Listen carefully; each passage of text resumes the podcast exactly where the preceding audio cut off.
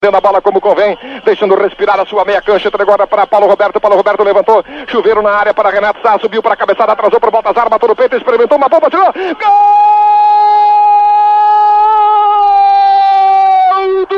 Grêmio Baltazar, 19 minutos e 35, no segundo tempo, gol do iluminado Baltazar, gol do chuteira de ouro, o Grêmio faz 1 a 0 contra o São Paulo, 0 a 0 serve, 1 a 0 senhores, pode fazer do Grêmio com 77 anos, campeão brasileiro em 1981, cristalizou o Morumbi, está derretendo o iceberg, o Grêmio está transformando um iceberg em picolé e muito gostoso no Morumbi, João Carlos Belmonte.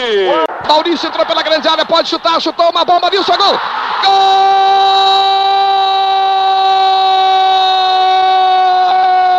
do Internacional de novo, Nilson, o matador. Maurício cruzou. Meus amigos, indescritível o quadro que a gente vê no Beira Rio. Com 10 jogadores, o Internacional vira o jogo. Embolados os jogadores. Tirem os microfones porque senão abafa tudo. Os jogadores fazem pirâmide. A pé uma loucura vira o jogo. Internacional com 10, 2, Grêmio 1. 26 minutos e meio de partida no segundo tempo, Macedo.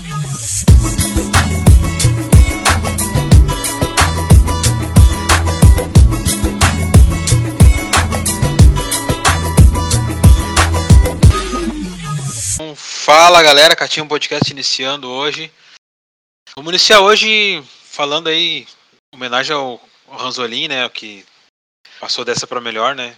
Infelizmente aí um, um, dos, não sei se o melhor narrador esportivo de rádio, mas é um dos melhores. Não sei que, que, que vocês acham.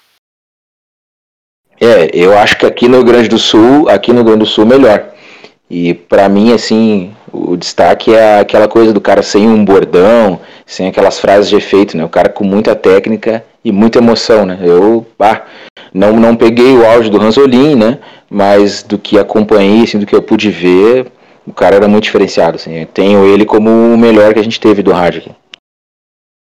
É, com certeza. Ah, tem algumas algumas conquistas que a gente quando a gente lembra da conquista, automaticamente a gente lembra do narrador também. Acho que isso ficou muito marcado também em algumas conquistas e jogos da dupla Grenal.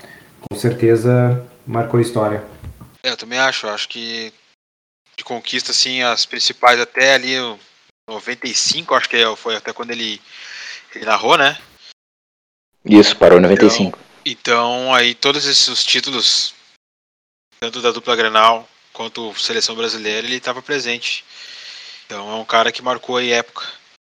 E também ele é um cara que ditou a forma de, de, de jornalismo, ser, ser feito jornalismo, é um dos caras pioneiros, né? De como é a jornada esportiva até os dias de hoje, ele é um dos caras que, que vamos dizer que sim, criou isto, pelo menos no Rio Grande do Sul. Então fica a nossa gratidão aí pelo tudo que ele fez ao esporte, que a gente gosta de, de debater aqui e gosta de assistir. Boa. Dá, dá, nota aí que o pessoal que a gente iniciou aí com dois gols, né? Dois gols aqui é, da dupla Grenal. E vamos finalizar depois com mais um gol aí do, narrado pelo Ranzolin. Mas, voltando aí à época atual, já menos de 90 dias para a Copa. Então isso aí já, já é interessante, acho que é o que vai nos interessar daqui a um pouco. Porque a dupla Grenal, infelizmente, já acabou o ano. Dupla Grenal? O que, que é isso? Nem tô ligado mais. eu já acho que acabou o ano, né? Então. É, vamos começar aí falando do Grêmio aí, Marcos. O que, que tu achou do, da batalha da Arena, o jogo de Série A na Série B? Porque os dois times já subiram, né? Isso aí já é um fato. Não tem o que mais o que dizer. Não, quatro times já subiram. Quatro times já subiram, já definiu já os quatro. Ah, tô me atravessando aqui, tá? Mas os quatro ali já era. só se, só se fechar o Vasco lá, porque não tem, não tem como sair disso. É, uh, tu sabe que o, o, eu também concordo contigo, Ju, e, e o, o, mas desses quatro ali do G4, que tem muitas rodadas já que, que eles só vão intercalando entre eles, entre o segundo e o quarto, mas quem, quem oscila mais ali é o Vasco, cara. Por mais que a gente tenha a nossa, a nossa foco maior no Grêmio, mas se a gente der uma olhada, o, o Vasco que estava no começo do campeonato no mesmo ritmo do Cruzeiro ali, ele perdeu o gás, né? Principalmente depois quando eles ficaram muitos, muitas rodadas com o treinador ali, o Maurício Souza, e per, perdendo vários jogos ali. Então é, é, o que mais oscila, né? E, e, mas ao mesmo tempo tu olha, cara, quem vem atrás ali, Tom Benz, Londrina, CRB, o esporte, que poderia ser essa quinta força, também depois ele balançou na saída do Lisca. Então, é, realmente, eu acho que vai acabar ficando entre os quatro mesmo. Não sei o que, que vocês acham. Cara, eu acho que acho que sim, acho que vai ficar. Não vai ter muita, muita mudança assim, não. Concordo contigo, até porque. Que nem eu já iniciei aqui, né? Pra mim, os dois os times aí do, da, da Série A Grêmio e Cruzeiro, Série A na Série B, vamos dizer assim. Eu acho que os times são mais consistentes, né? Não tem muito que, que mudar e acho que são os dois melhores times do, do campeonato. Mesmo com alguns vacilos do, do, Grêmio, principalmente. Que o Cruzeiro praticamente tá no, é o time mais regular, né? O Grêmio é o cara, o time mais vacilou, mas acho que o, o Cruzeiro é mais regular porque já está três anos na, na, Série B, então já, já entende melhor a competição do que o Grêmio. O Grêmio começou a entender aí há uns duas, três, quatro rodadas atrás da onde está pisando. E aí começou e já deslanchou, né? Então tem algumas questões aí técnico-táticas, tem a questão do Roger, que para mim tem algumas, alguns entendimentos da, da, da, da, da competição, mas acho que ele não vai ficar. Mas esses times aí que, tu, que nós estamos aqui, eu acho que não vai ser muito diferente, não. Porque eu não vejo o Tom Benz, Londrina, CRB, o esporte tendo força aí para virar o que está acontecendo e vai ser bem difícil aí esses times mesmo subirem. Mesmo que o Tom Benz eu vejo que é um time bem organizado. Acho que do, dos times que estão ali mais abaixo ali, acho que o Tom Benz e de repente o Londrina, o Londrina com a Adilson Batista e o Tom Benz. Esqueci o nome do técnico agora do Tom Benz, depois eu me recordo. Acho que são os, os times aí desses menores aí são os que têm mostrado mais futebol, né? Mas aí quando chega na hora, quando chega na parte técnica, tática, técnica, né? Aí já baixa um pouco a rotação, porque na parte tática eu acho que eles conseguem entregar. É, o Vasco ainda tem, isso quer dizer assim, na hora que, que dá uma equilibrada nas coisas, o Vasco ainda tem um, uma figura ou outra ali de, de melhor condição técnica, ainda tem uma vantagem de, de, ser um time grande, né? Então daqui a pouco contar com estádio cheio, toda aquela empolgação da torcida que faz a diferença e, e, de alguma forma tem um ambiente que os outros não têm, tipo, ah, vai jogar lá com, no, no Tom Benção lotado lá, Tom Benção nem torcida tem. Eu achei também que o esporte pudesse figurar aí, né, mas aí se atrapalhou e tal.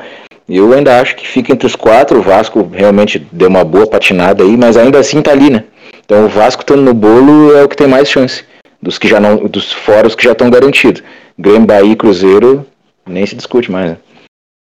É, só para não, não, só para não ficar, só Marcos, só para não ficar assim vago, o técnico também é o Bruno Pivetti, é um dos caras no, uma das caras novas aí do, da, da safra de técnicos do, do Brasil.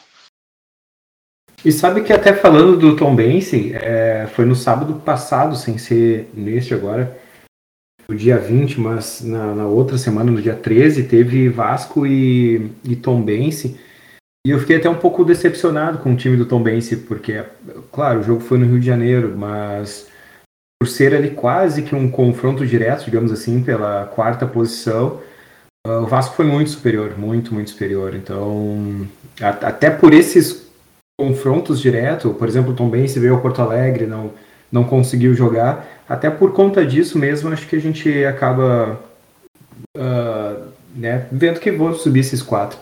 Sabe que olhando a tabela, olha, por exemplo, o Operário, que está em 17, 17 já bateu ali em quinto lugar.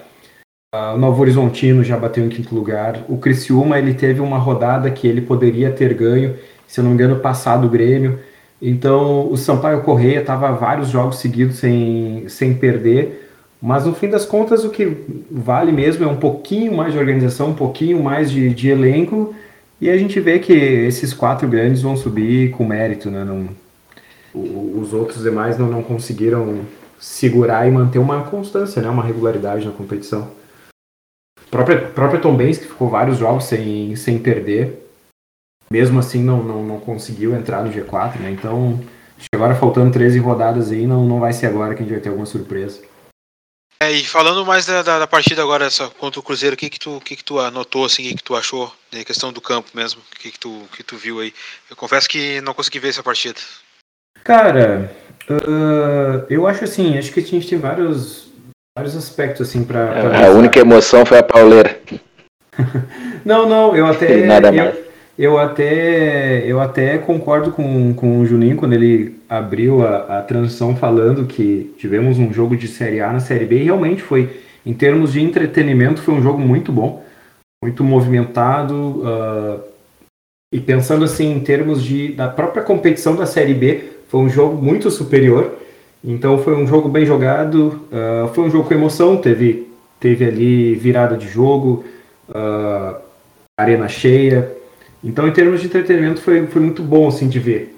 Eu acho que eu acho que o Grêmio jogou bem. Eu, eu gostei da, da atuação do Grêmio. Uh, né, fica assim um pouquinho da frustração por, por conta dos gols, né? Acho que aquela bola enfiada do primeiro gol ali não o Grêmio não costuma tomar aquele tipo de gol, né? Mas claro, foi foi um passe muito bem bem feito. Uh, o segundo gol, né? A gente acaba é, uma atrapalhada ali do goleiro, uma falta de comunicação e acaba entregando os dois pontos, né? Dois pontos foram literalmente escorrer da mão do, do Breno, mas acho que gostei do, do Natan, era uma preocupação que eu tinha por conta do Jeromel, era uma aflição que eu, tinha, que eu tive durante toda a semana, mas acho que ele supriu bem ali. Uh, jogando bem, desarmando, não teve vergonha de dar balão. Acho que o meio-campo ali foi, foi legal também, o Vila Sante cada vez mais afirmado, né? Os laterais manteram, mantiveram uma, uma regularidade. E o Ferreira, o pouco que jogou, ele eleva né, a qualidade do, do, do elenco do Grêmio. E então, assim, acho que o Roger acertou no momento que ele entra com, com o Bitelo. Acho que o Bitelo ali deu um, uma, um outro dinamismo pro, pro Grêmio. Mas eu não sei, cara. Ao mesmo tempo, eu achei o Roger um pouco defensivo, assim. Até queria, não sei se o Juliano acompanhou a partida. É, não, não me agradou muito, assim. Às vezes ele fazia uma variação ali de. Qual é a partida? Série B? tá querendo me enlouquecer, né? Só um pouquinho. O Inter já é o suficiente de sofrimento pra mim, tá brincando? Não dá, não dá pra secar o Grêmio, não dá para secar o Grêmio, já falou que o Grêmio já subiu, e todo mundo sabe disso. As partidas, na média, são, são, são fracas, assim, tecnicamente. Eu realmente eu não consegui ainda parar para assistir muito pouco. Muito pouco mesmo. É, eu. Então, assim, teve alguns momentos ali, o Roger baixou, ou o Vila Sante, ou o Lucas Leiva fez uma linha de 5. Acho que ele poderia ter. Já que ele sacou o meia para botar o Bitelo. Uh, e mais ou menos dar uma povoada no meio campo ali, acho que ele poderia ter aberto mão assim, dessa linha de 5. Sinceramente, não, não me agradou muito. Mas, mais, Diego Souza, goleador nato, como sempre. E, enfim, acho que só para fechar da minha. Aproveitando, eu, eu quero fazer uma pergunta aí pro, pro lado azul, mas ah. terminei. Não, Na verdade, fechar, são, eu quero saber de três peças depois. Para fechar da minha parte, depois a gente pode né, e fazer, seguir o debate, nós três aqui. É, eu acho que tem empates e empates, né? Eu ouvi bastante críticas assim uh, no, no, Grêmio, pro Grêmio, né, e pro Roger, mais um empate, né? Mas tem empates e empates, né? O Cruzeiro é um, é um belo time e acho que foi um empate justo. Talvez tivesse tido um ganhador, Grêmio, né? Mas o empate ficou de bom tamanho. Que eu quero saber o seguinte, ó. Uh, para 23. Roger, Diego Souza e Kahneman. Quem fica? Os três ficam. O, que, que tu acha disso aí, Marcos? Qual é a tua opinião a respeito? Só porque uh, o Kahneman não jogou esse ano. Aí fica aquela coisa assim, tipo, vale ou não vale tu investir no cara? Acho que o Kahneman deve ser uma milha por, por mês. Uh, o Diego Souza é matador, faz os gols, mas né, tem aquela condição diferenciada né, em termos físicos. E o Roger é, toma paulada todo jogo, mas também não sei se ele não está fazendo o, o, possível com o que ele tem na mão Então, eu vendo de fora, eu, eu fico na dúvida, assim, eu, eu, acho que não abriria a mão de nenhum dos três, mas estou olhando de fora, não sou torcedor, queria o teu ponto aí a respeito dessas três. Hein? Antes, do, antes do Marcos falar, deixa eu só falar rapidinho. Eu acho que desses três que tu citou, acho só o Diego Souza fica. É a minha percepção, tá?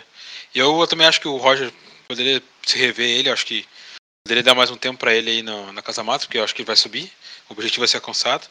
Se, se seguraram um técnico que caiu, por que não pode segurar um técnico que vai subir? É a minha visão. Mas eu acho que dependendo da política que vai. Do político que, que, que, entrar, vai entrar. Acho que o Roger cai fora.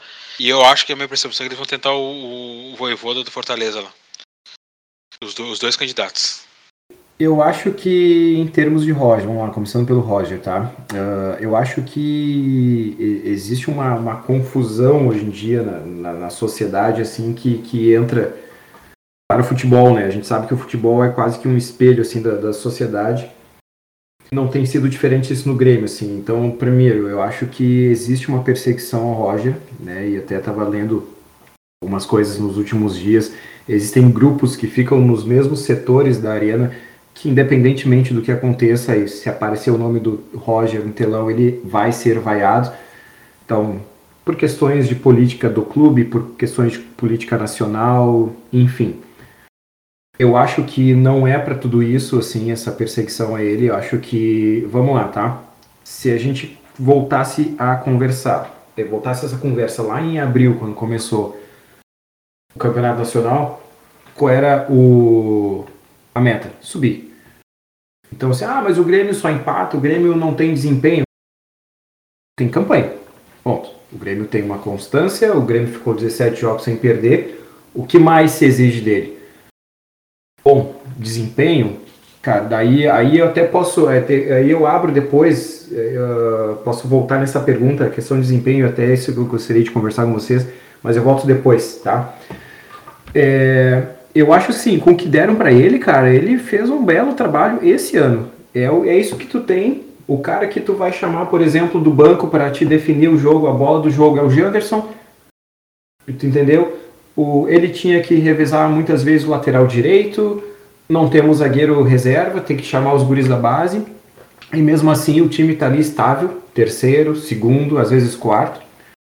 Então, para mim, ele fez um bom trabalho esse ano acho, concordo totalmente com o Juninho, se a gente manteve, e aí tantos outros casos bizarros no Rio Grande do Sul, né, como uh, o Mazembe e o, o treinador ficou depois, o Mancini que rebaixou o Grêmio e ficou depois.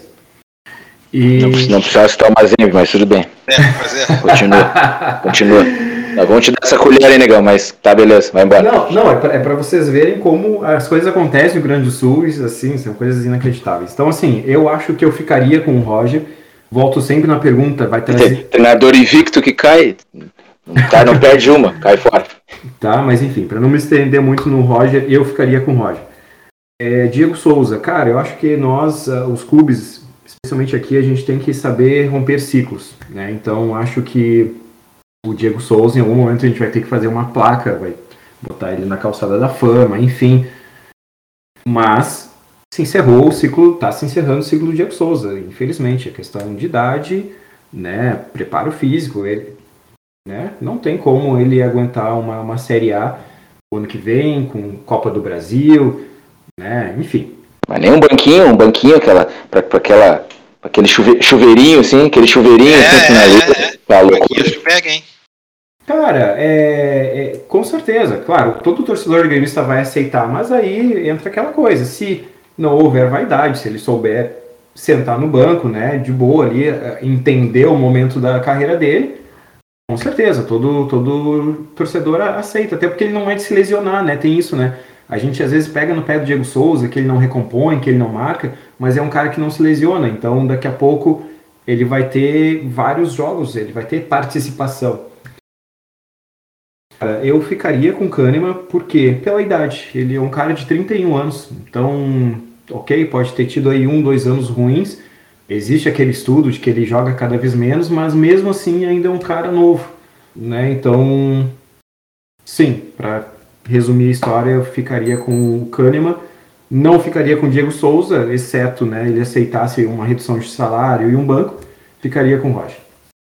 Eu acho que a questão do, do Kahneman é mais a, as lesões, né?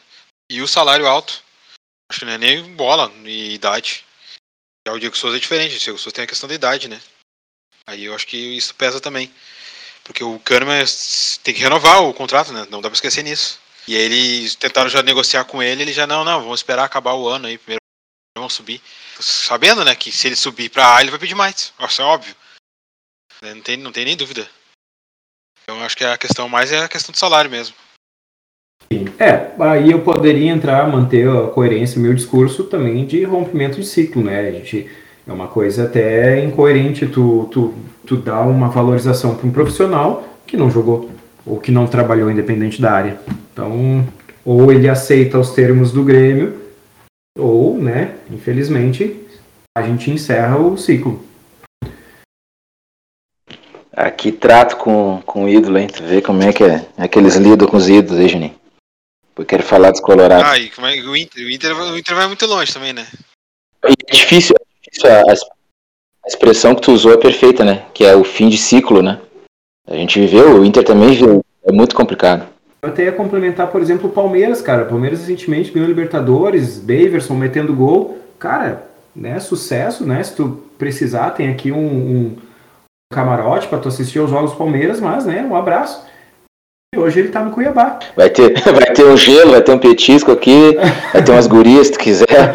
Mas obrigado, valeu. Né, então assim, é, cara, o clube é uma empresa e eu acho que é assim que os, os dirigentes deveriam uh, tratar muitas vezes, né? Claro, uma coisa é tu, tu, tu escorraçar o cara do clube, né? Mas tem que entender que às vezes o, o ciclo se encerra, meu ponto de vista. Uma coisa que você Juliano? Não, acho que é isso, meu. Eu tendo a concordar e, e acho que tudo passa por, pela negociação, né?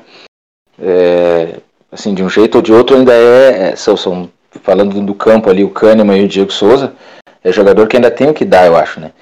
Mas vai dar menos, muito provavelmente vai dar menos, né? Então, considerando isso, considerando no caso do Kahneman esse, esse, esse período mais recente dele, isso tem que estar tá na mesa na hora de negociar uma renovação de contrato, uma readequação de salário.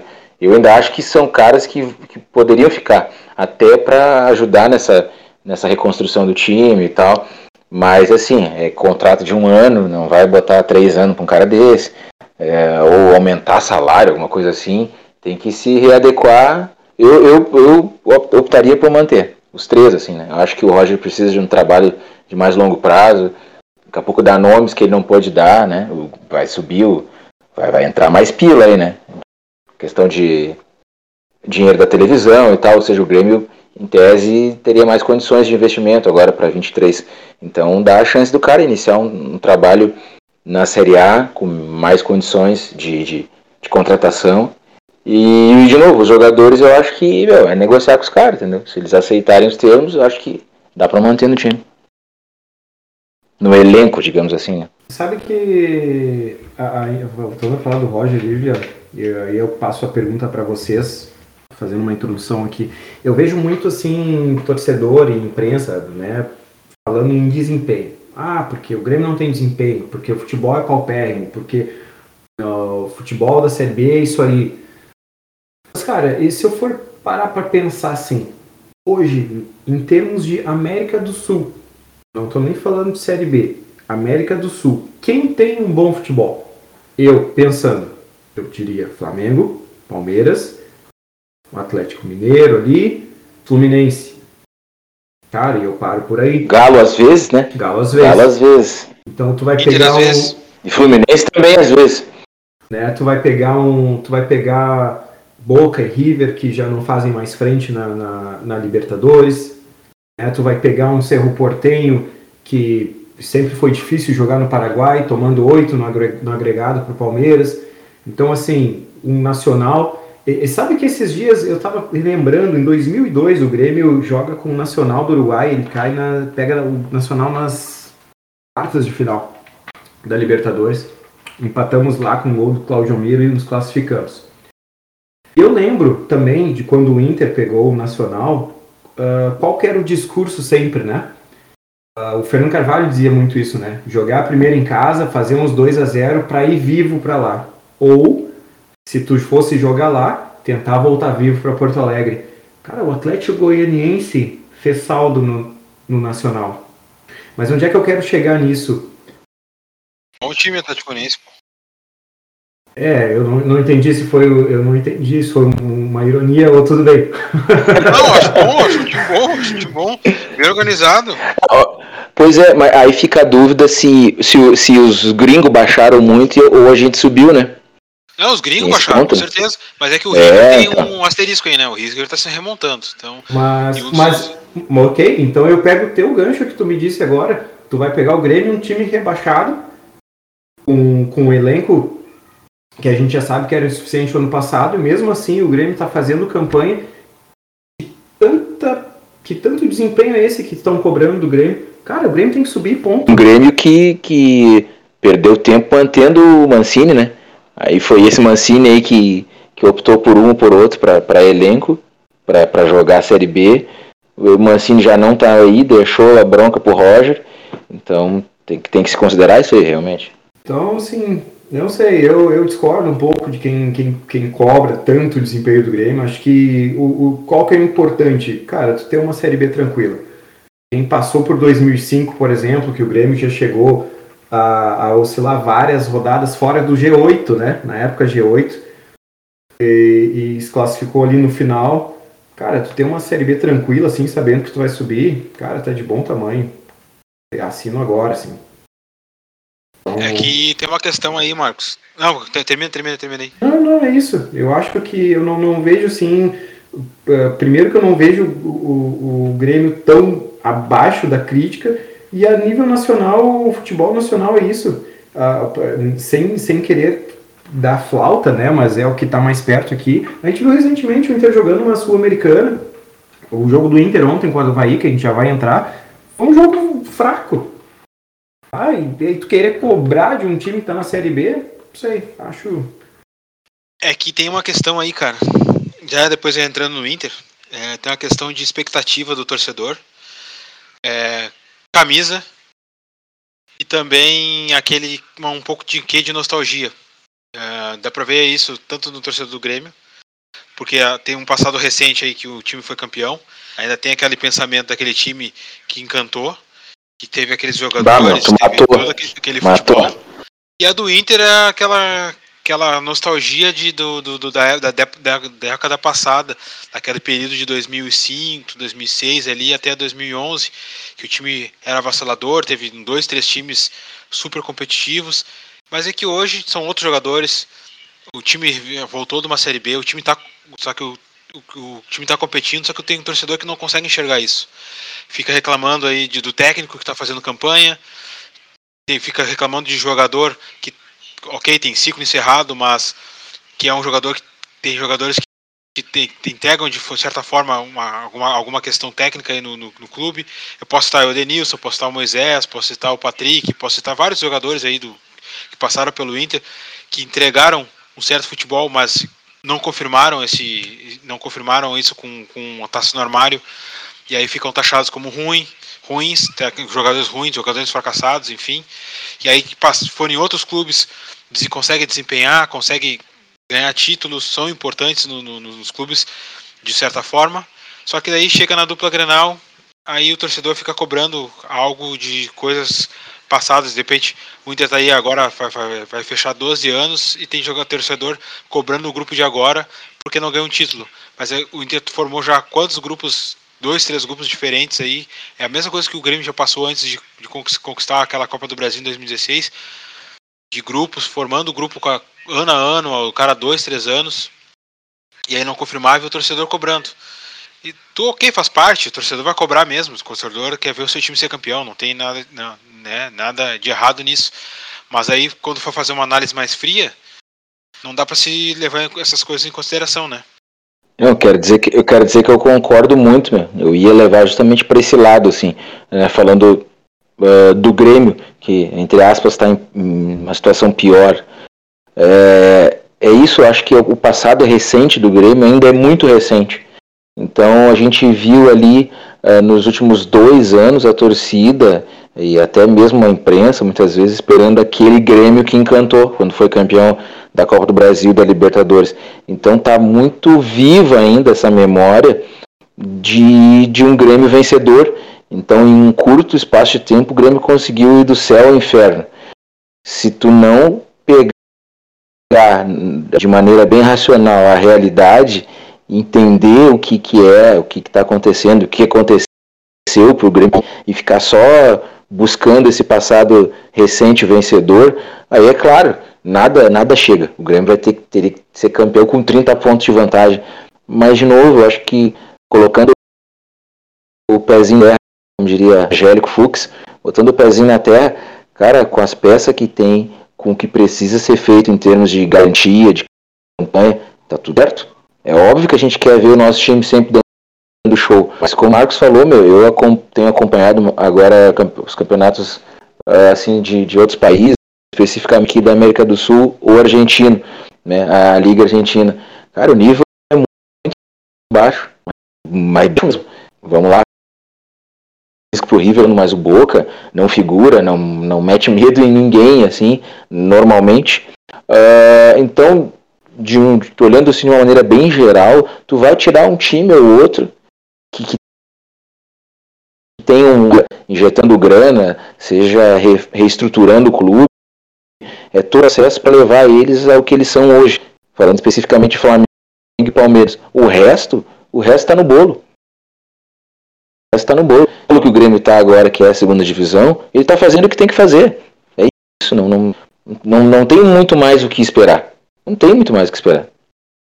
E sabe, Juliano, que eu acho que uma coisa muito perigosa é, é isso que vocês estavam falando de, do torcedor, é uma coisa que daqui a pouco pode entrar para a instituição, não perceber o fim do ciclo, não perceber que acabou aquilo. Se, se eu for pegar, por exemplo, 2002, até 2002, que o Grêmio tinha um grande time, uh, figurou ali entre os quatro do brasileiro, né, chegou na semifinal Libertadores, mas o Grêmio também achava que tinha um bom futebol em 2003.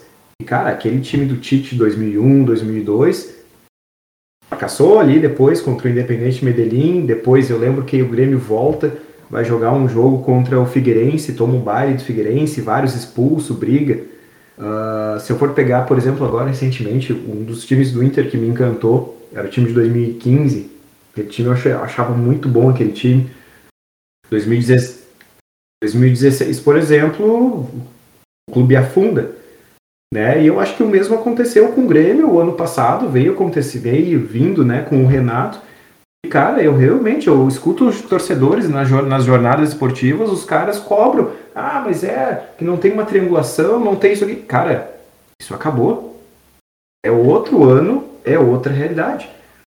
E aí as pessoas realmente cobram algo do Grêmio que o time não tem para dar. Cara, o Barcelona acabou. Vocês não querem que o Grêmio acabe. Quer dizer, são ciclos. São ciclos. Aquele Barcelona, o último Barcelona que encantou, uma hora ele terminou. Uma hora ele terminou.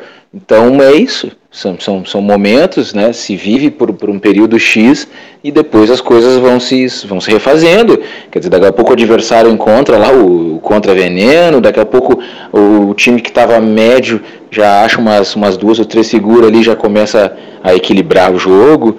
É isso, é do jogo, faz parte. Acho que o torcedor tem que, tem que entender, tem que ser. E assim, falando de novo no Grêmio e lembrando do passado, cara, eu aposto aqui, posso dar uma furada, tá? Mas se voltar Renato e Luan pro Grêmio não acontece nada, tá? Porque eu tenho lido isso agora, quando o Luan saiu do Corinthians, porque o Grêmio não tentou. Uh, aí sai o Roger, o primeiro nome, ou um dos nomes lembrados sempre é o do Renato. Cara, não, não existe passe de mágica. Não, não, bota ali de novo que vai acontecer tudo de novo. O Luan já saiu do Grêmio se arrastando. O Renato foi um dos nomes, um dos culpados da queda do Grêmio. Então não existe mágica o trabalho que foi feito lá atrás, que resultou nos títulos, foi um trabalho. Não foi caiu de paraquedas.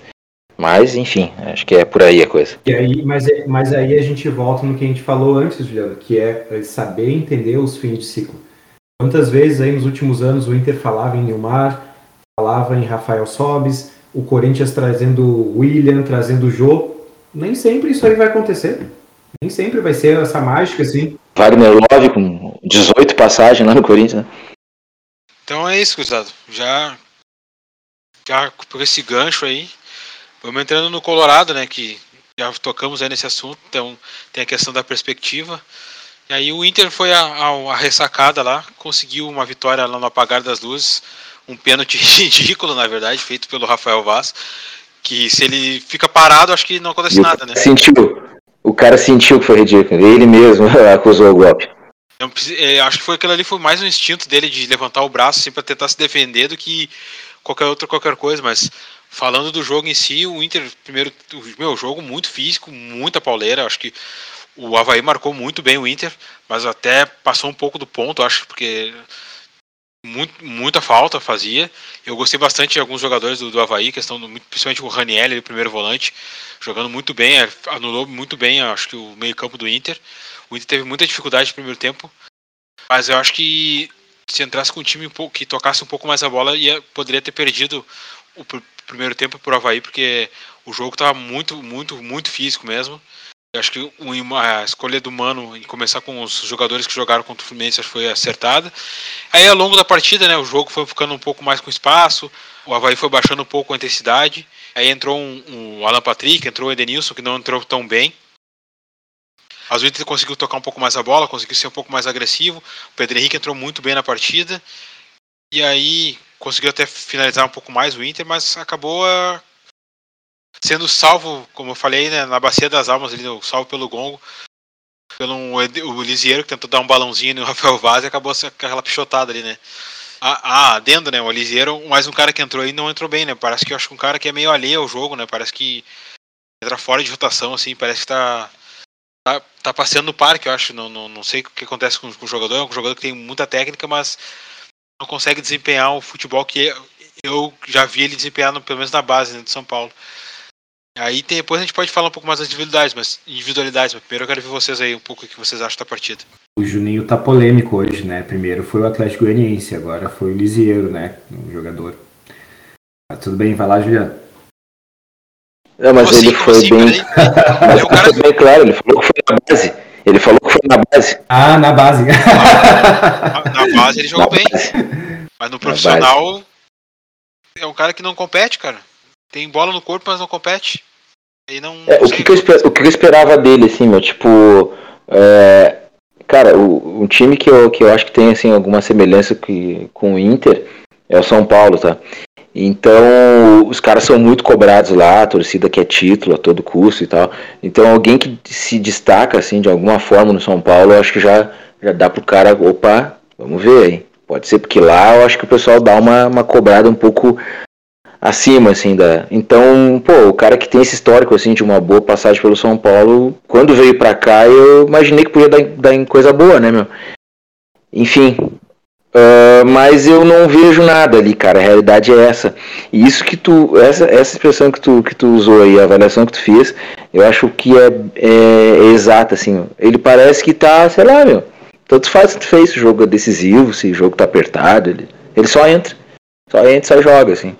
E aí a gente fala que, por exemplo, ah, saiu um dourado lá que não, não era grande coisa, que não era decisivo e que já tinha passado o tempo dele. Aí entra o Gabriel e Rufi Rufi, não sei o que, dá meio que elas por elas. Então tu tem um monte de, entre aspas, meia boca, aí entra mais um cara que tem bola no corpo, mas que parece que tanto faz, tanto fez, meio sem sangue, assim. É, aí, pô, aí tu junta tudo isso aí, cara, entendeu? Não, o resultado é, é muito pouco, né?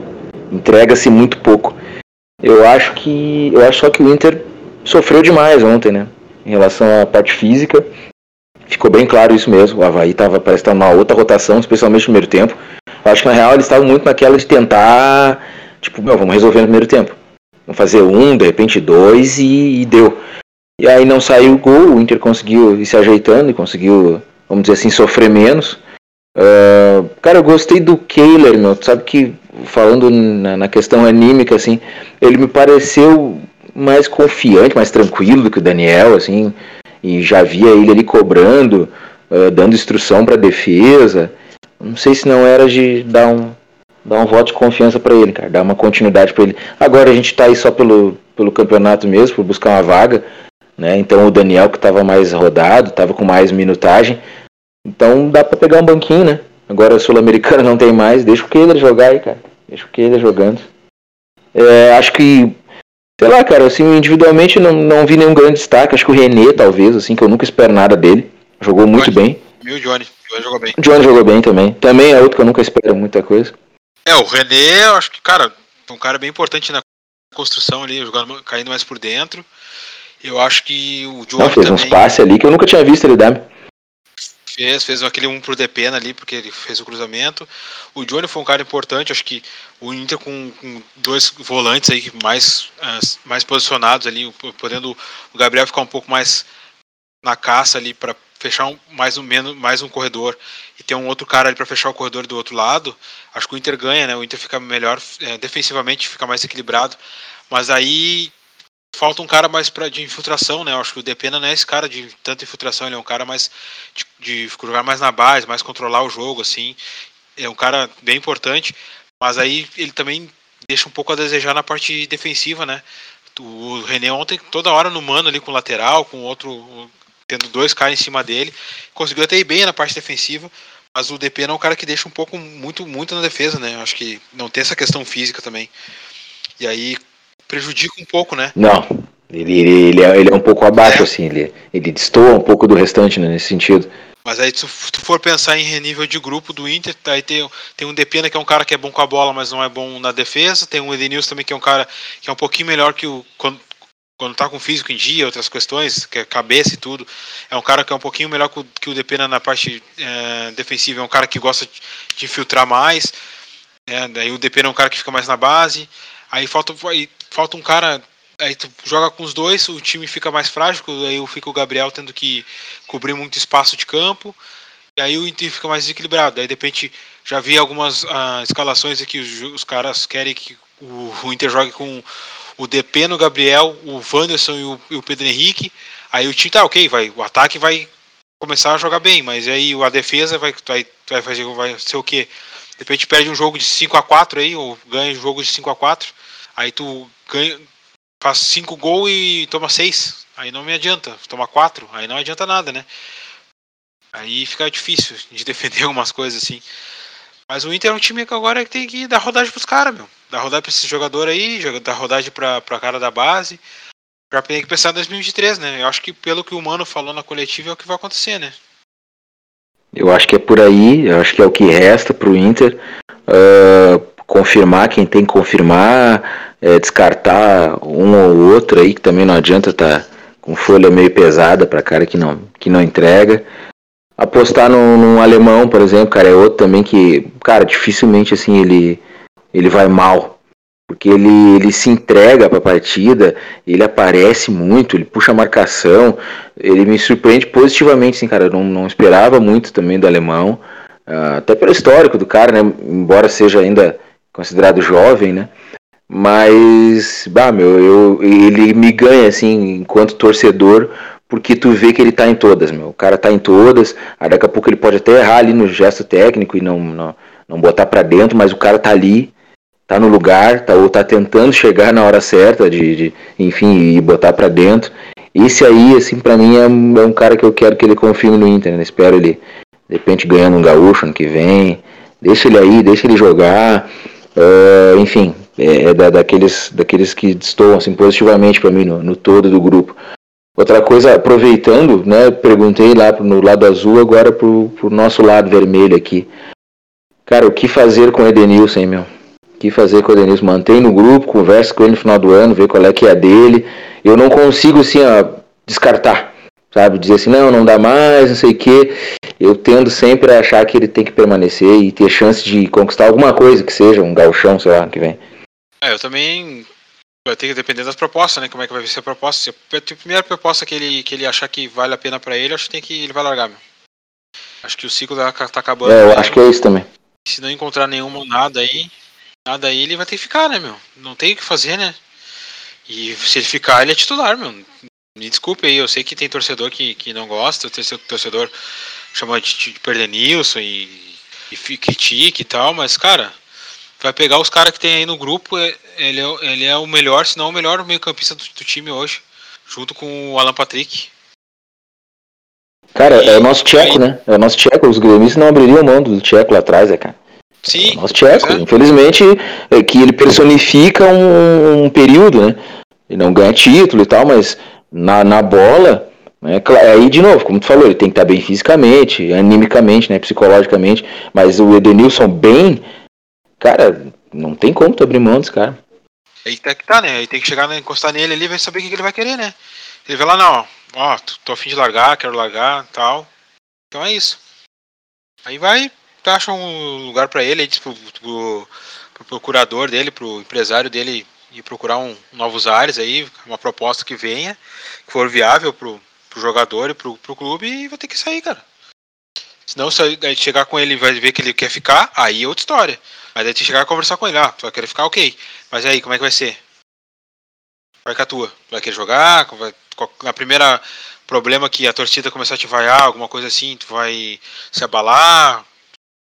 Vai querer, vai querer dar, vai querer dar apertão no, no, no jornalista, qual é que é? É, vai ter que, vai ter que ver qual é que vai ser, né? Eu acho que a tendência é que ele saia. Aliás, aliás achei, achei bem desnecessário aquilo da parte dele. Entendo, tá? Não tô dizendo assim, ah, ele não, ele não poderia ter feito aquilo e nada justifica. Não. Eu acho que há sim é, o porquê e compreendo. Eu só acho que ele, sei lá, de repente um- podia encostar o assessor nele, alguma coisa, dizer assim, "Ó, meu, ó, acho que tem mais a perder do que a ganhar, entendeu? É a minha impressão, a minha opinião a respeito. De novo, entendendo o lado dele, mas achando que ele não ganha nada com aquele. Sim, eu também acho que ele fez errado, ele podia ter chamado o cara no canto, ter de repente é, feito falado com a assessoria, ó, chama o cara lá, me liga, liga, faz uma chamada de vídeo com o cara e tal, conversa com ele, sei lá. Não precisava ter abordado dessa forma. Mas eu acho que tem isso também tem a questão de a cabeça do cara, né? O cara deve estar atordoado, o cara sofreu. Sim, deve estar a milhão. Quanta- quantas vezes ele, é, não, quantas vezes ele não sofreu ameaça? Quantas vezes ele não, não vê o cara ainda um certo perfil dele lá falar merda? Aí dizem que a, a questão que ele que ficou puto da cara foi porque o, o Colar ali pegou, tava no, no, no pré-jogo do, do Inter e Fluminense, eu acho que apareceu um torcedor com a camisa do Perdenisso, ele pegou, parou pra tirar foto, daí também o cara também dá margem, né? Mas não vou entrar no mérito Sim, se ele fez errado ou fez certo. Aí tem muito influencer aí também que critica o jogador de uma forma pessoal, em rede social criticando o cara de, de forma pessoal, que aí é fo- foge um pouco do, do- da alçada, né? Mas aí o cara fica abalado da cabeça, então de repente ele acabou fazendo essa merda aí. É, a ação foi em cima disso, assim, mais da emoção do que da razão, né? Provavelmente. Não, não, não vou tirar o mérito dele, mas também não vou dizer que tá certo. Acho que da, da- da minha parte seria totalmente errado, né? O melhor era ter pego, chamava, chamava o cara no canto, depois podia descascar ali, né? O cara no canto ali, ele, só os dois ali. Criticando, se xingando, e depois ele já se abraçava e tava tudo certo, né? Não precisava ter botado dentro da cara e na frente de todo mundo, mas enfim. Nem, nem quero entrar É, muito nesse, nesse, nesse assunto aí. Aí mas a questão é essa, meu. Tem que chegar no cara e saber o que, ele quer fazer. É que nem aconteceu com o Dourado. O mano chegou no cara, tentou recuperar o cara, o cara falou, meu, ó, quero largar, não, aqui já não deu pra mim. Aí o mano chegou, conversou com o cara, ó, não, vamos pelo menos sair por cima, tu sai por cima aqui, né? Jogando, por exemplo, futebol. Mesma coisa que aconteceu com o Moisés, né? Moisés aí era criticado e saiu por cima. Ah, e, se- se tivesse combinado, não teria sido não teria como fazer melhor, né? O cara se despediu com hat-trick. Aliás, belas despedidas o Inter vem proporcionando aí. O Dourado, o Moisés e o Dali, né? Só jogo bom. E vamos dizer pro Denilson fazer um último jogo aí, vamos ver se ele sai bem assim também. Vamos ver como é que vai ser então. Mas é isso, meu. O Inter aí já tem que pensar em 2023. Já começar. Já estão pensando, com certeza. Já tem, deve ter contratação Ah, engatilhada. Eu sei que vai, vai vir mais gente aí para o ano que vem, já que a janela. A janela, apesar que a janela não fechou, né? De alguns lugares ainda. Pode chegar alguém, nunca se sabe. Do nada chega alguém, né? O, ti- o Inter está sendo campeão de fazer isso. Mas é agora é pensar em 2023 e ver o que acontece, né? Momento nostalgia. É, eu acho que é nostalgia, tá? Pelo menos de minha parte, porque isso já ficou lá pra trás pra mim. Eu não dei, não dei sequência. Pegando a onda do momento, álbuns de figurinha. Quem teve, quais foram, o mais querido, enfim, quero a, a participação de vocês em relação a isso. Começa aí, Marcos. Cara, eu acho que com certeza. Acho que com certeza não. Com certeza. Primeiro, vai, vai fazer o da, o da Copa?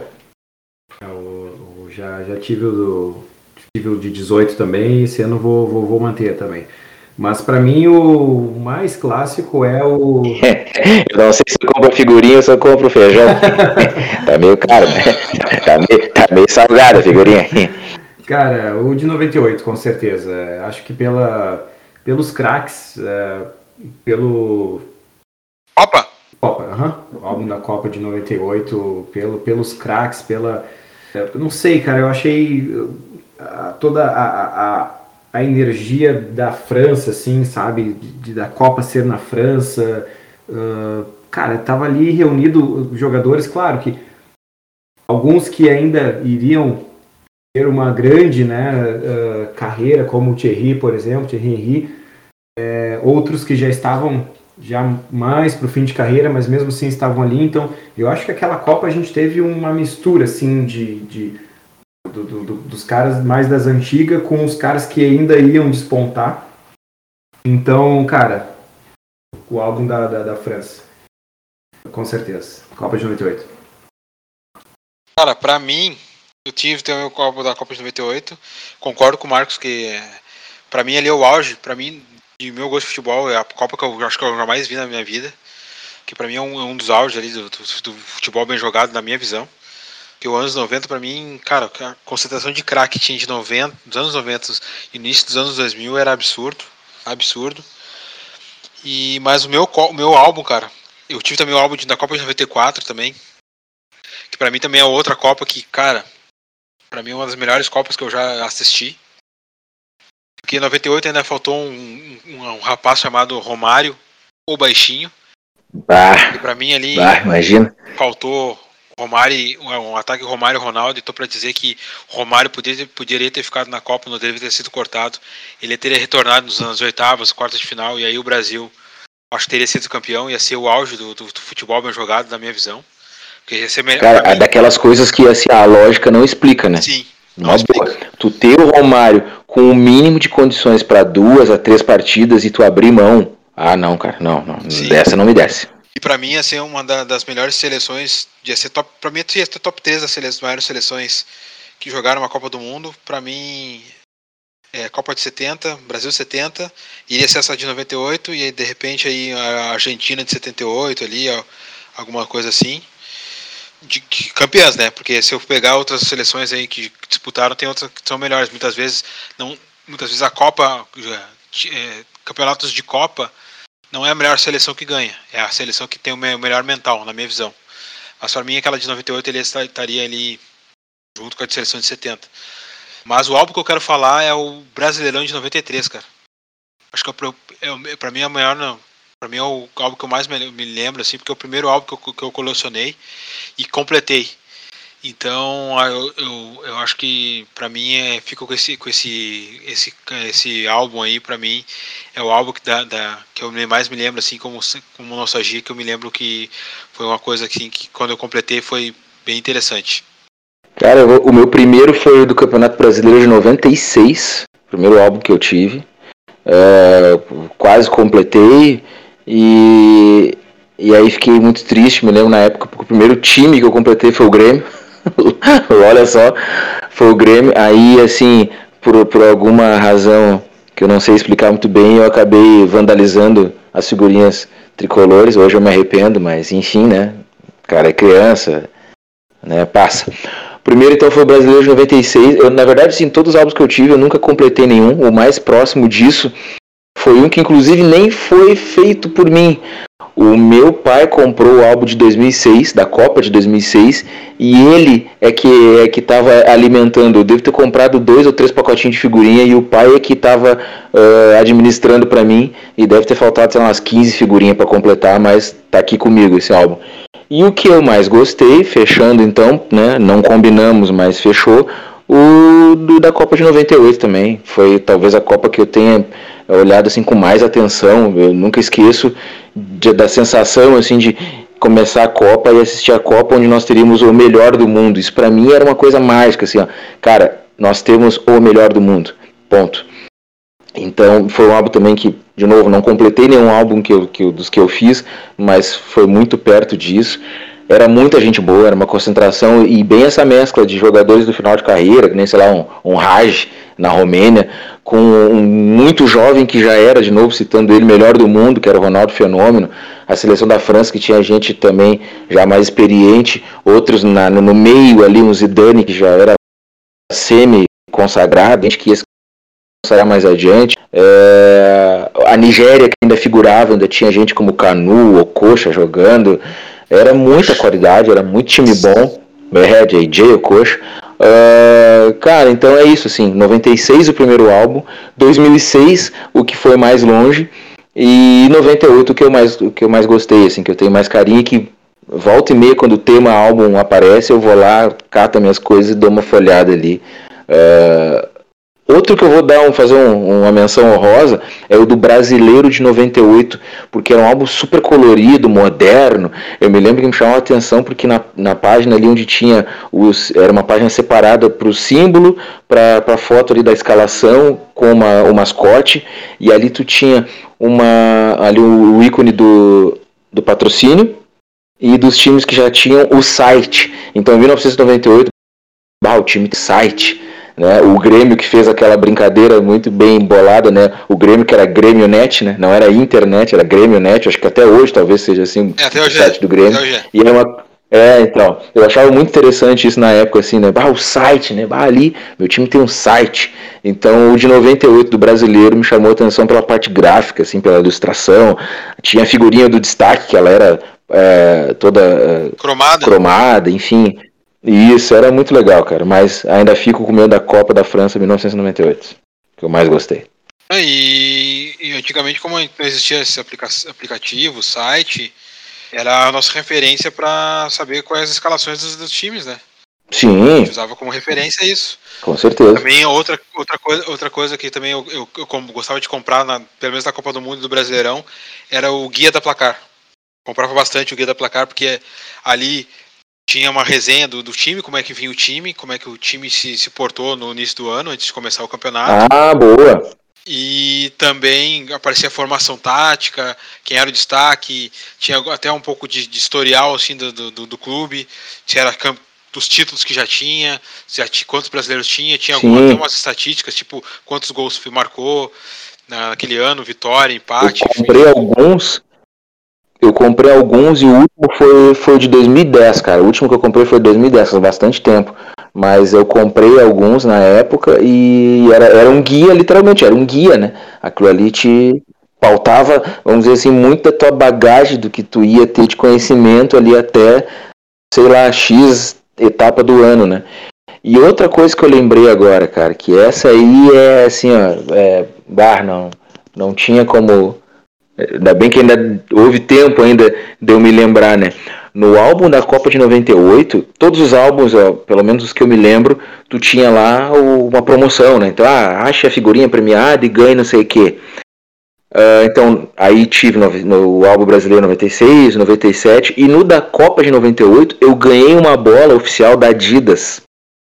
Ganhei uma bola oficial da Adidas, troquei aqui numa banca, aqui em Gravataí, aqui na nossa cidade, e, e foi uma das poucas oportunidades é, de eu jogar bola com meu pai, porque o pai, embora tenha me feito colorado e goste de esporte, goste de futebol, é uma das coisas que a gente menos fez na vida junto foi jogar bola junto. Então nós fomos lá, trocamos a bola da Adidas, acho que era Questra alguma coisa, não vou me lembrar o nome da bola, mas era uma bola da Adidas, muito bonita, que a gente trocou na banca porque eu tirei na figurinha do álbum da Copa e isso me oportunizou então jogar, bater uma bolinha com meu pai aqui em casa. É, tem, tem coisa que aí. Sessão nostalgia é boa pra isso, né? Que a gente lembra de muitas coisas. Sim, vai lá atrás e busca ali na- nas memórias, nas, na, na- como é que se diz? Na, na memória afetiva, né, cara? Muito disso. Sim. então é isso, gurizada.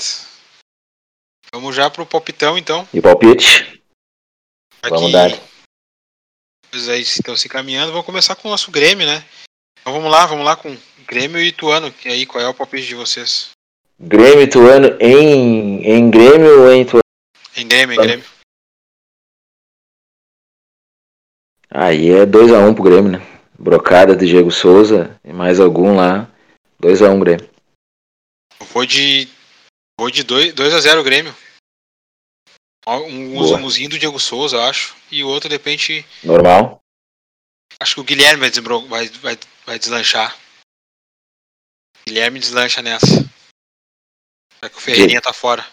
Diego Souza é roubar da máquina. Diego Souza é roubar da máquina, como diria o Guerra. É, é Passar voando na frente dele, ele empurra pra dentro, não adianta. E agora também o Criciúma e Grêmio, lá em Criciúma. Aqui joguinho pra um a um, hein? Joguinho de, de empate. A 1 a 1 Um a um. Ah, você acha que o Grêmio vai, vai tomar, vai tomar no top? Eu acho que vai ser 1x0 o Criciúma. Vou acreditar na vitória do Criciúma. Criciúmal. Já vamos pro Colorado então. Segunda-feira, dia 30. Mais um joguinho ruim. Segunda-feira não sai jogo bom. Inter e Juventude. Ah, um 2x0 sem susto, dia né? 30 não, dia 29. Dia 30 pra mim. 29. Quanto? 2x0? 2x0 sem susto. 2x0 sem susto pro Colorado. Ah, esse aqui é jogo é. O Ju, aliás, que eu, eu dei uma olhada agora domingo, vai cair, né? Vai cair aqueles, aqueles empatezinhos assim que é, evidenciam a maré, né? Não, não é de sorte. Sim, Já, já, já penou ano passado, já se escapou ali. Esse ano acho que muito dificilmente escapa, cara. Acho que vai cair o Juventude. Infelizmente, que eu não tenho nada contra o Juventude. A Juventude tem. é, vou puxar aqui nostalgia aqui, tem passado complicado contra o Inter. A gente sofreu bastante na mão do Ju, mas eu não tenho nada contra o Juventude. E fora que é um gaúcho, né? A menos, né? Na Sim. elite do futebol. Mas vai trocar, né? O Grêmio sobe e ele cai. Eu acho que o Inter vai ganhar, mas eu acho que vai tomar gol, porque o Inter em casa dá- joga um pouco mais abertinho. E aí toma gol. Acho que vai ser 2x1. 2x1. Tem mais volta, Daniel? Não sei. Acho que sim. Ah, então é provável a chance. Eu vou. Não, vou aumentar. 2x1, 2x1, que é, é jogo, jogo local, jogo local. Aí o Juventude entra com mais gana. 2x1 pro Colorado. Se não fosse o Juventude, É, era 3. clássico gaúcho. Era 3x1. É, não, mas é por aí. Eu acho que é, é vitória. É vitória. Eu Eu é sigo nos 2x0, mas é vitória. Então é isso, né? Só nós aqui do Palpitão, já que o pessoal já, já deu tchau. Ficamos por aqui ou por hoje. Até a próxima. Boa, até. Atenção, atenção. Se Baggio errar, está decidido para o Brasil. Se Baggio errar, não precisa mais cobrar. Esse é decisivo. A bola que vale um tetra é essa aí. Pode valer um tetra. Se Tafarel pegar, se Baggio não botar para dentro, o Brasil é tetra. A bola do tetra. A primeira bola do tetra. Lá vai Baggio. Vai cobrar, colocou para fora. Brasil, tetra campeão mundial de futebol. Brasil, tetra campeão do mundo. Brasil, tetra campeão mundial de futebol. Brasil. Meus amigos,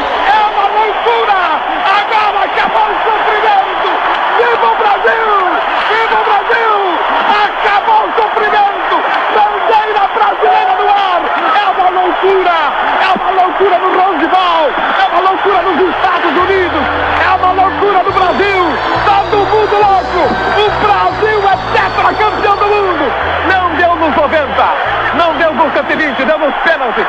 Fomos melhor nos três momentos! Rui Carlos Osterman, Lauro Quadros!